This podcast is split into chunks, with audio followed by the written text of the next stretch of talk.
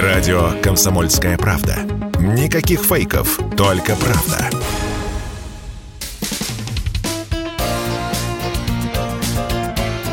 Говорит полковник.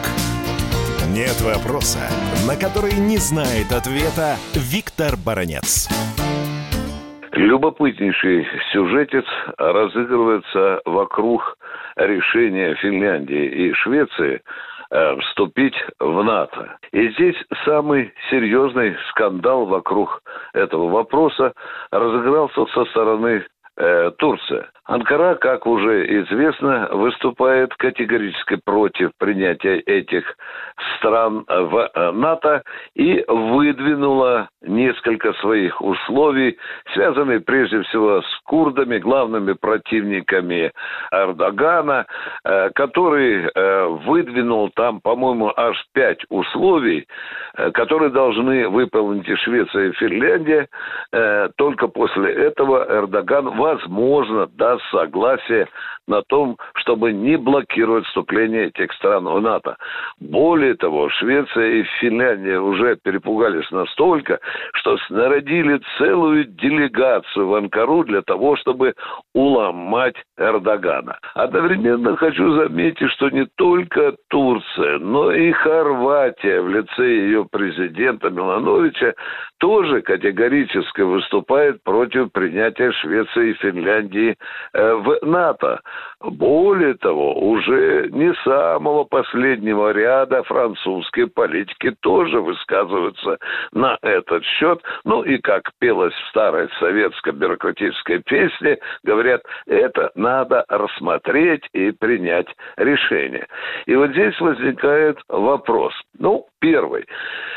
То, что Эрдоган великий политический торговец, э, бизнесмен, это уже давно известно. Он просто показывает блистательные образцы торговли, политической торговли. И вот здесь возникает вопрос, а долго ли продержится Эрдоган с этой своей позицией, и смогут ли Соединенные Штаты Америки, Брюссель, где находится штаб-квартира э, НАТО, смогут ли они выломать э, руки и, в конце концов, отказаться от тех настоятельных, скажем так, принципов или требований, которые выдвигает Эрдоган. Здесь наверняка, конечно, ведущую роль будут играть Соединенные Штаты Америки, которые очень хорошо умеют делать Эрдогана послушным. Ну, а что же ожидает Россию в том случае, когда можно утверждать с большой вероятностью Швеция и Финляндия станут членами НАТО? Ну, я, во-первых, хочу напомнить нашим радиослушателям, что Россия получает натовского соседа с границей в 1300 километров. Эту границу придется охранять, эту границу придется усиливать. И здесь, веро- вероятнее всего, что будут какие-то определенные телодвижения и в пограничной службе ФСБ России, и в Западном военном округе, и в Северном флоте, и в Балтийском флоте, которые, по сути, работают в этом регионе, выполняют оборонные задачи. Представитель МИДа Мария Захарова на днях заявила, что в зависимости от дальнейшего поведения Швеции и Финляндии будут зависеть и шаги России. Мария даже сказала такое загадочное слово, что из э, Стокгольма и Хельсинки могут ожидать очень серьезные сюрпризы.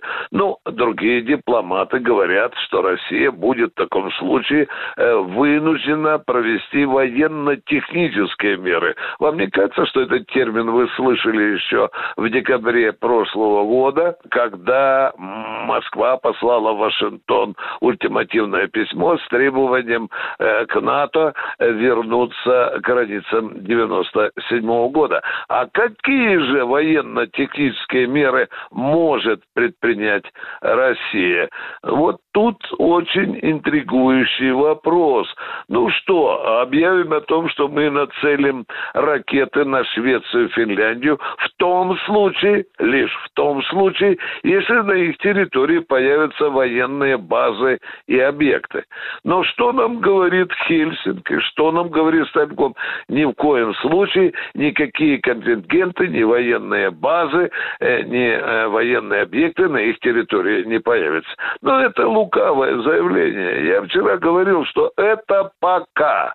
А дальше эти страны, которые долгое время играли роль нейтральных, они окажутся в жестком наморднике и на поводке и того же Вашингтона и Брюсселя, и можно к бабушке не ходить, безусловно, на их территории появятся и военные базы, и объекты. Ну а что Россия? Россия, конечно, нацелит ракеты на эти базы и объекты. Виктор Баранец, Радио «Комсомольская правда», Москва.